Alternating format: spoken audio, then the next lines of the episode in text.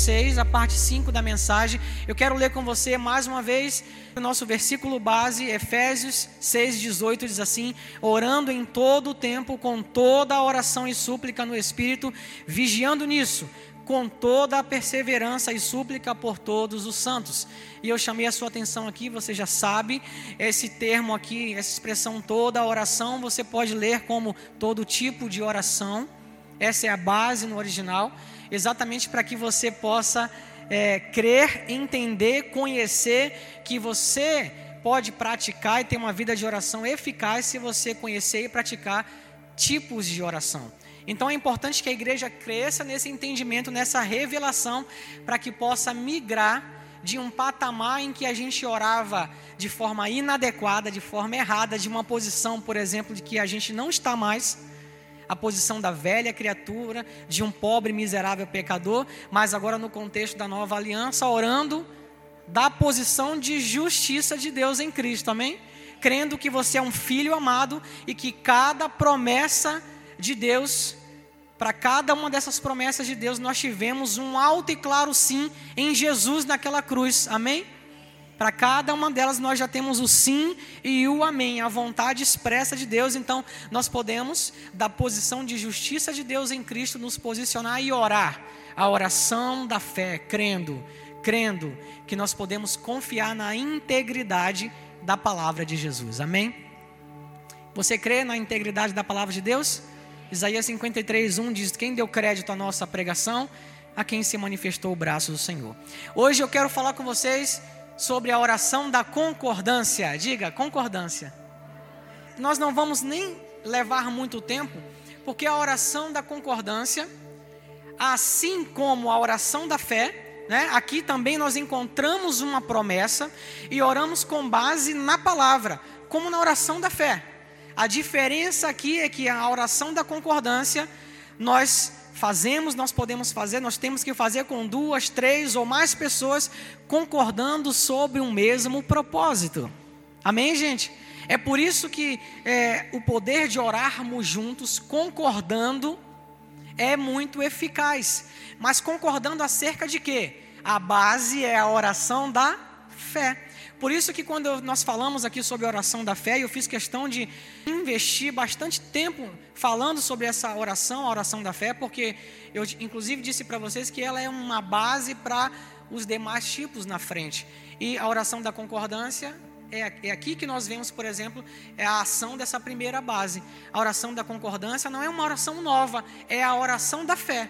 Exatamente a oração da fé, só que agora feita por duas, três ou mais pessoas concordando acerca daquilo que a palavra já diz, aquilo que a palavra já expressa. Agora são duas, três ou mais pessoas orando, cheios de fé, baseados naquilo que Deus já falou. É por isso, gente, que nós sugerimos e nós estimulamos que oremos uns com os outros, oremos uns pelos outros, oremos uns com os outros, oremos como igreja, porque veja o que a palavra diz. Em Mateus 18, 19 e 20, diz assim: Também vos digo que, se dois de vós concordarem na terra acerca de qualquer coisa que pedirem, isso lhes será feito por meu Pai que está nos céus. Porque onde estiverem dois ou três reunidos no meu nome, aí eu estou no meio deles. Ah, que coisa boa, né? Você agora, conhecendo, ciente da oração da fé, sabendo quem você é em Cristo, sabendo das promessas, com base na palavra, você ergue a sua voz cheio de fé, porque você sabe que a palavra ela é íntegra, ela é a verdade, Deus não falha. Então você agora junto com alguém, você concorda sobre algo. Nós concordamos que nós somos curados porque nós vimos na palavra. Quem concorda comigo aqui? Então nós podemos orar juntos acerca dessa promessa, acerca dessa vontade expressa. Vamos orar juntos. Nós somos curados, nós fomos curados há mais de 2020 anos atrás naquela cruz por Jesus. Quando a palavra diz que ele enfermou em nosso lugar, hoje nós podemos dizer juntos concordando que nós temos saúde. Você concorda comigo? Diga amém, nós temos saúde. Você concorda comigo? Diga amém, temos saúde. Você concorda comigo? Diga amém, nós temos saúde. A oração da concordância é a oração em que nós unimos duas, três ou mais pessoas concordando acerca da palavra. Por isso a base é a mesma, é a oração da fé. Unida a essa oração, eu quero já aqui falar da próxima oração, a oração da unanimidade. Diga, unanimidade. A oração da unanimidade, da mesma forma, também com base na oração da fé, só que agora feita por toda a igreja, orando de forma unânime, audível, em um só coração e união. Esse é um tipo de oração muito aplicado em tempos de grandes desafios e propósitos coletivos. A oração da unanimidade é a oração em que a igreja inteira se reúne, o propósito é único e a, e a oração ela é unânime. Todo mundo está unido no mesmo propósito.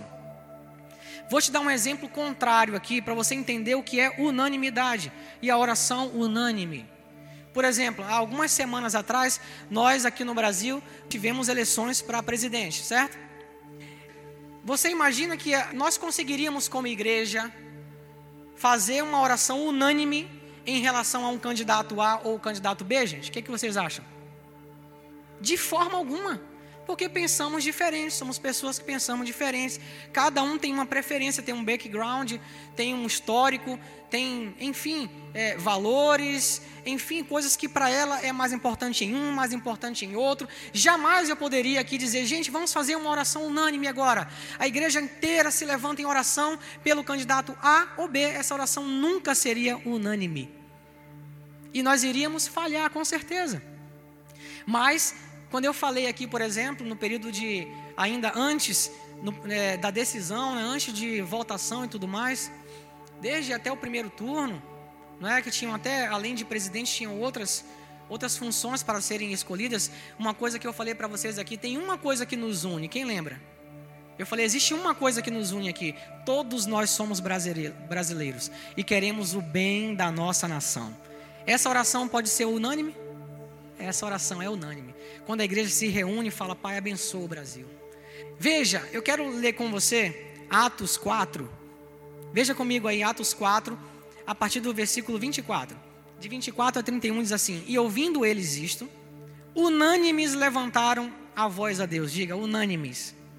Levantaram a voz a Deus e disseram: Senhor, tu és o Deus que fizeste o céu e a terra, e o mar e tudo que neles há que disseste pela boca de Davi, teu servo, porque bramaram os gentios e os povos pensaram coisas vãs. Levantaram-se reis da terra e os príncipes se ajuntaram contra o Senhor e contra o seu ungido. Porque verdadeiramente contra o seu santo filho Jesus, que tu ungiste, se ajuntaram não só Herodes, mas Pôncio Pilatos, com os gentios e os povos de Israel para que para fazerem tudo o que a tua mão e o teu conselho tinha anteriormente determinado que se havia de fazer. Agora, pois, ó Senhor, olha para as suas ameaças e concede aos teus servos que falem com toda ousadia a tua palavra, enquanto estendes a tua mão para curar, e para que se façam sinais e prodígios pelo nome do teu santo filho Jesus. E tendo orado, moveu-se o lugar em que estavam reunidos e todos foram cheios do Espírito Santo e anunciavam com ousadia a palavra de Deus. Sabe qual era o contexto aqui? Vou te explicar o contexto. O contexto aqui é que Atos, né? A igreja, né? A igreja de Atos, a igreja que agora estava dando continuidade à palavra, à mensagem de Jesus Cristo. E como igreja eles estavam crescendo, evoluindo, pregando o evangelho genuíno de Jesus, pregando que Jesus ressuscitou, pregando a salvação que há em Cristo Jesus e pregando cura e pregando milagres e fazendo prodígios e maravilhas. E os religiosos daquela época, políticos e religiosos, se levantaram contra a igreja e chegaram a prender Pedro, prender João, e a igreja reunida fazendo o quê? Orando unanimemente. Então o contexto aqui era esse. E a perseguição começou a acontecer, começou a surgir de forma forte, grande, a ponto de pegar os discípulos e trancarem em prisões. Mas a igreja estava orando de forma unânime e dizendo: Senhor, olha para isso agora. Senhor, vê, olha a nossa situação e nos concede agora ousadia para falarmos a tua palavra. Veja, isso não é uma oração unânime? Concede-nos, Pai, ousadia para compreender e ensinar a Sua palavra. Sabe por que ousadia? Porque eles estavam sendo perseguidos, mas não abriram mão de continuar pregando o milagre, pregando Jesus, e muitas pessoas eram convertidas e o Espírito Santo acrescentava todos os dias aqueles que iam caminhar com a igreja. A igreja estava orando unanimemente. Sabia que você pode, nós podemos juntos orar de forma unânime sobre cada propósito da nossa igreja, sobre cada propósito da igreja de Cristo na face da terra, para que cresça, para que haja progresso, para que nós tenhamos sempre ousadia em nossos lábios, para pregar a mensagem, para pregar a verdade absoluta da mensagem de Cristo, mesmo sobre perseguição. Perseguição, às vezes, que é algo que está bem na cara em muitos países perseguições veladas muitas vezes, né? Perseguições que você vê que não são assim abertas, mas são veladas, mas que o Senhor possa nos dar ousadia para continuarmos pregando a palavra da verdade. E deixe com o Espírito Santo, porque é Ele que vai convencer e trazer e adicionar e acrescentar à igreja todos os dias aqueles que vão seguir Jesus junto com a gente. Ore por isso. Esses são temas e propósitos maravilhosos para a oração unânime. Qual é a base da oração unânime? A oração da fé. Nós podemos orar unanimemente acerca do que a palavra já diz acerca de nós, acerca do que a palavra já tem para nós, é expresso na vontade, na palavra a vontade de Deus. Nós oramos agora como igreja. Agora não tem mais um ou dois ou três, agora uma multidão, uma igreja inteira orando e agora de forma unânime, olhando para um alvo e erguendo nossa oração a Deus. É aí que eu chamo a atenção, a sua atenção para uma coisa, por exemplo. Não sei se você já participou de algum grupo de WhatsApp, grupo de membros da igreja, de às vezes da recepção, da geração nova. É muito comum quando alguém no nosso meio sofre um ataque, por exemplo. A gente ficou sabendo que uma pessoa sofreu um ataque em sua saúde, foi hospitalizado, por exemplo. O que, é que a gente faz nessa hora? A gente começa nos grupos a dizer: vamos orar. E orar de que forma? Unânimes. Qual a nossa oração? Pai, nós cremos na cura, então agora, milagrosamente, alcança essa pessoa. E a igreja começa a orar. E aí o, o, grupo vai, aquela mensagem vai se espalhando e mais pessoas vão se levantando, mais pessoas vão orando. E daqui a pouco você vê uma grande multidão orando unanimemente sobre um propósito: a cura de uma pessoa porque isso está na palavra, nós podemos ter fé nisso, e a igreja unanimemente está orando. Há poder nisso? Pode ter certeza que há poder nisso. E a oração da fé salvará o doente, diz a palavra. Você imagina esse amém de forma unânime na igreja. Unânime na igreja. Pode ter certeza, pode ter certeza, o inferno perde. O inferno perde. Amém, gente? Oração unânime. Outro tipo de oração que eu quero falar com você hoje é a oração da intercessão. Também com base na oração da fé. Só que agora você orando por outra pessoa. Agora o alvo, o objetivo é outra pessoa. E você vai buscar na palavra, com base na palavra, uma promessa e vai colocar fé naquilo ali juntando, unindo a sua fé e orando por outras pessoas. A igreja pode fazer isso orando por outras pessoas. Você pode fazer isso orando por outras pessoas. E Deus entra com providência, e Deus entra com milagre, e as coisas começam a acontecer, porque agora você, além de conhecer e se posicionar com base na palavra, com base na oração da fé, uma oração contextualizada, você ainda se preocupa com o outro agora, e quer que esse outro seja alcançado, tocado pela oração eficaz que você fez, que você tem. Há poder nisso? Creia, há poder nisso. Vamos ler Atos 12, 5, diz assim: Pedro, pois, era guardado na prisão, mas a igreja fazia contínua oração por ele a Deus. Aí você vê a, a igreja reunida de forma unânime por um propósito, intercedendo agora por outra pessoa. Você vê que uma vai complementando a outra, você percebe isso? É importante que a gente conheça e você vê que uma vai permeando a outra. E sempre com uma base forte da oração da fé. Por isso, gente, que a Bíblia fala que o justo, eu não canso de falar isso para você, de lembrar isso para você, o justo viverá pela pela fé, quatro vezes na palavra. A gente precisa dar atenção a isso. Pedro estava lá preso. Qual a situação? Qual o contexto? Perseguição, porque pregava Cristo, porque, pre, porque pregava a ressurreição, porque pregava milagre, estava sendo perseguido, mas a igreja estava intercedendo por ele. Amém, gente? Veja, 1 Timóteo 2, do 1 a 4 diz assim: Antes de tudo, recomendo que se façam súplicas, orações, intercessões e ações de graças por todos os homens, pelos reis e por todos os que exercem autoridade, para que tenham uma vida tranquila e pacífica, com toda a piedade e dignidade. Isso é bom e agradável perante Deus. Diga, isso é bom e agradável perante Deus nosso Salvador, que deseja que todos os homens sejam salvos e cheguem ao conhecimento da ao conhecimento da verdade. A intercessão é algo tão especial, primeiro porque aquele que intercede por, por alguém demonstra amor por essa pessoa.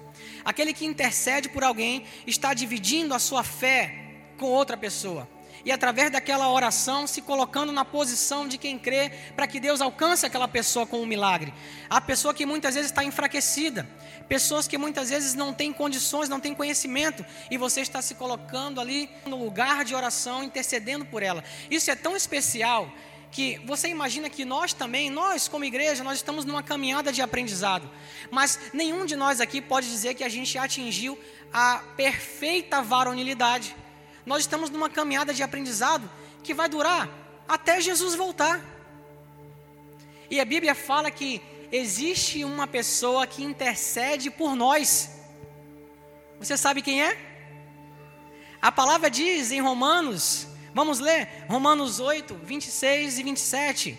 Diz assim: Da mesma forma, o Espírito nos ajuda na nossa fraqueza, pois não sabemos como orar mas o próprio Espírito intercede por nós com gemidos inexprimíveis. E, a, e aquele que sonda os corações conhece a intenção, a intenção do Espírito, porque o Espírito intercede pelos santos de acordo com a vontade de Deus. O Espírito Santo de Deus intercede por mim e por você, ele intercede por nós. Sabe por quê? Porque por mais que nós tenhamos entendimento, revelação, nós estamos numa caminhada de aprendizado o tempo todo, até atingirmos a varonilidade de Cristo, e o Espírito Santo sabe disso. O Espírito Santo sabe disso e ele intercede por nós, nos ajudando quando a gente, inclusive, não tem nem oração, nos ajudando quando a gente está, sabe, fraco, nos ajudando quando a gente não sabe o que orar ou como orar. Eu estou aqui esses domingos todos trazendo para a igreja esse entendimento e que isso saia do nível mental, mas que caia no seu espírito como uma revelação para você. Mas eu tenho certeza que nem na minha vida e nem na vida de vocês nós vamos atingir, sabe, a perfeição na vida de oração, porque a gente está numa caminhada de construção, de aprendizado. É muito bom que a gente tenha esse entendimento e pratique porque nós vamos colher frutos de uma vida de oração eficaz. Mas não se preocupe, se você falhar, mesmo se você entendeu, recebeu a revelação, mas se você falhar em algum momento, acredite, tem alguém que te ajuda, intercede por você e ele é perfeito. Olha que, que bondade, gente. Ele é perfeito. Cresça em oração. Cresça no entendimento e na revelação da oração eficaz. Mas não se preocupe se em algum momento você sentir, cara, eu não sei o que fazer aqui. Se você sentir, caramba, mesmo depois de entender, de crescer, eu estou vendo que eu estou amadurecendo nisso, mas essa situação para mim é nova, é complicada, acredite, o Espírito Santo, ele intercede por você, ele te ajuda na sua fraqueza. Diz a palavra de Deus, a oração de, de intercessão é tão importante, ela demonstra tanto amor e cuidado por outro, que o Espírito Santo, ele pessoalmente faz questão de fazer isso pela igreja como um todo. Não se preocupe, igreja, o Espírito Santo cuida da gente. E ele está permeando nossa vida de oração para nos ajudar. Diga para nos ajudar. Ele está permeando a nossa vida de oração para nos ajudar.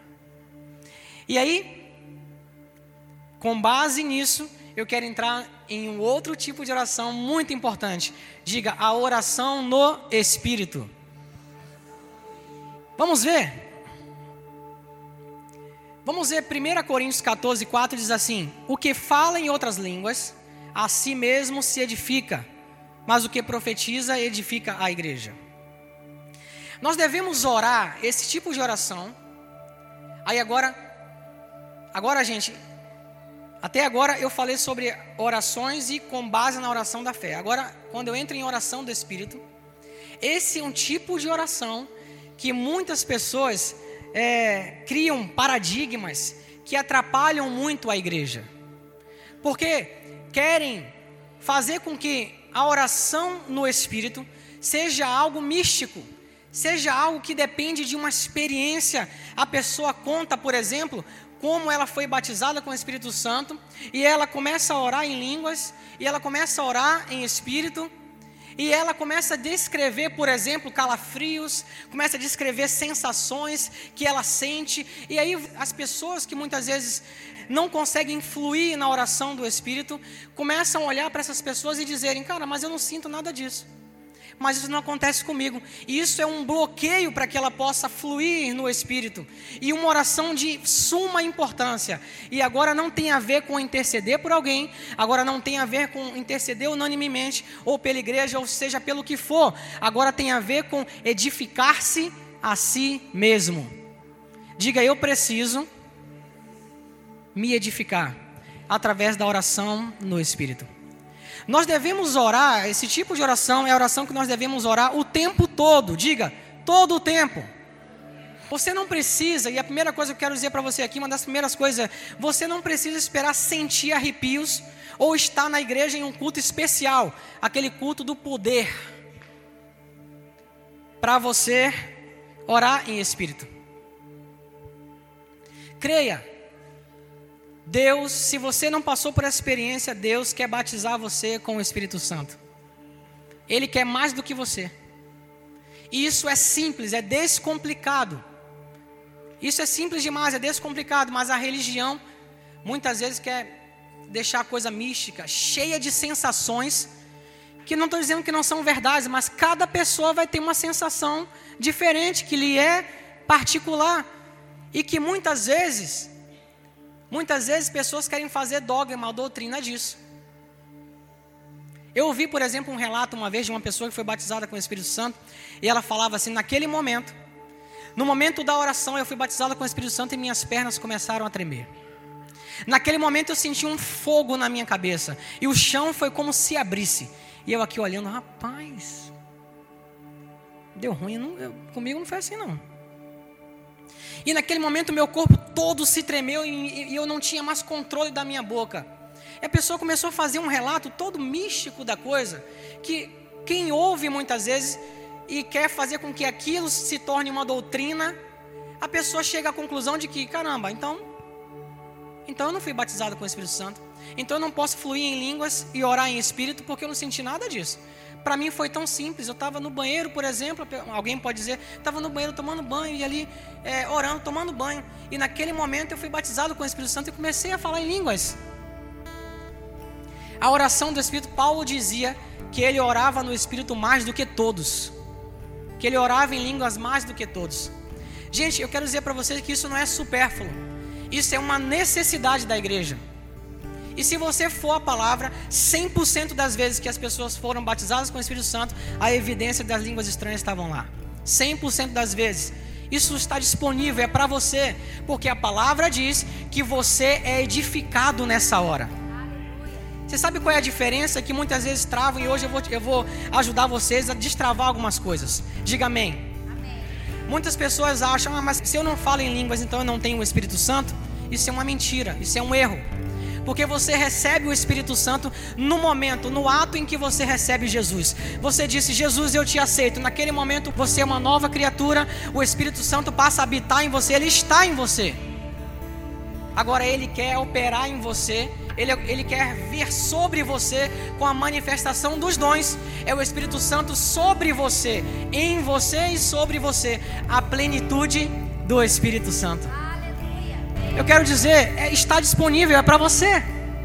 E creia, você não precisa sentir calafrios, nem o fogo na cabeça, nem sentir o, o chão abrindo. Apenas pela fé, ore pela fé.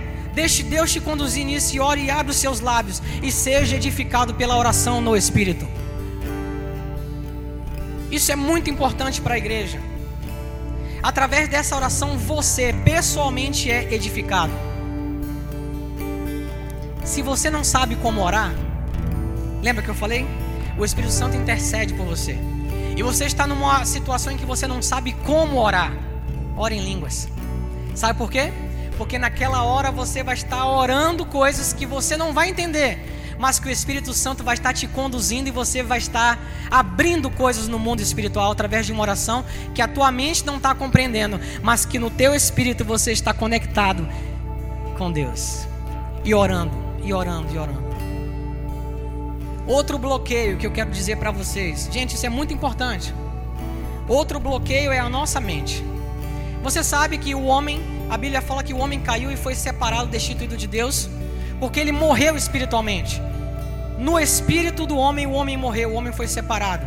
E aí, a velha criatura, quem manda nela é a alma, porque o espírito está morto. E a alma é a sede dos nossos desejos, emoções, sentimentos. E a alma ela é sempre alimentada pelos cinco sentidos. Ela gosta e ela só crê naquilo que a gente vê, pode pegar, sentir, ouvir. A nossa alma é assim, ela só acredita nisso. Aquilo que ela consegue entender, aquilo que ela consegue compreender, a nossa alma vive assim. Agora pensa, você nasceu de novo, diga amém. Você tem uma nova identidade, diga amém. Você recebeu Zoe, a vida do próprio Deus. Diga amém. Você é um novo espírito agora com Deus. Diga amém. Agora o seu espírito quem deve dominar, o seu espírito que deve estar na frente agora. Inclusive para dizer a sua alma, fica quieta. Já experimentou bater um papo com sua alma? Porque você está abatida, alma. Se aquieta aí. Já experimentou bater um papo com a sua alma? Muitas pessoas são bloqueadas de orar no Espírito, de orar em línguas. Sabe por quê? Porque quando vem para ela aquela, quando vem e vem de Deus e vem do Espírito, sabe, a palavra vem do Espírito, algo que a sua mente não entende. A sua mente diz para você: cala a boca, não estou entendendo.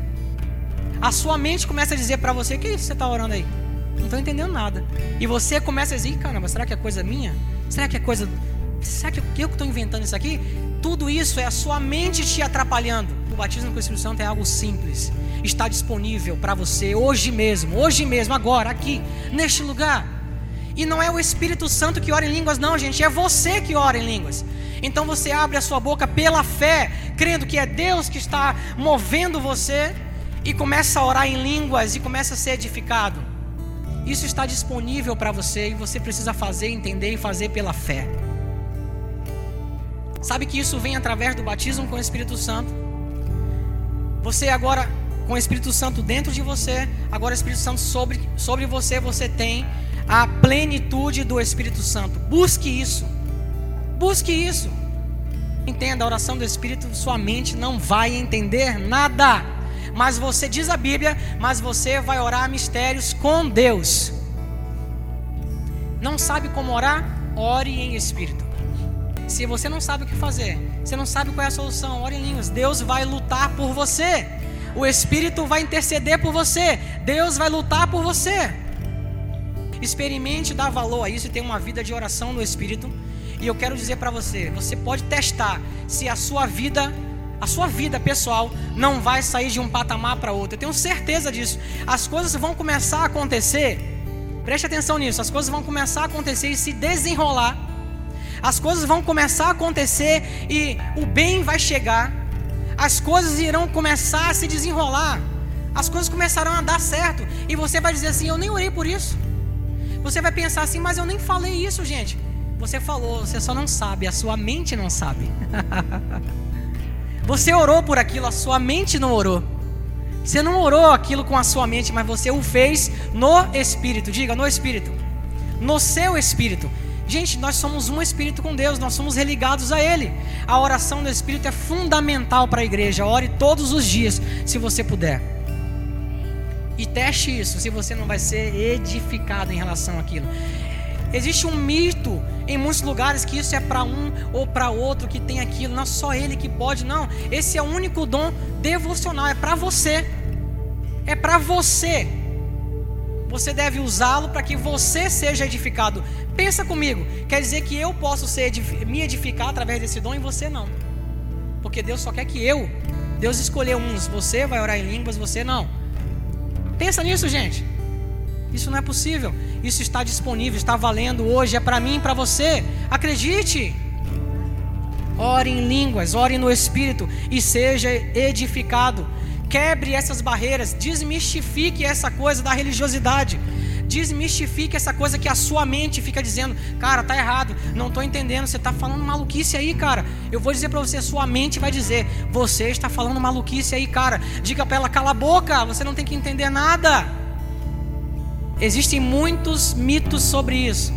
E eu fiz questão de colocar ela aqui hoje para você, para que você possa fluir na oração do Espírito. Amém?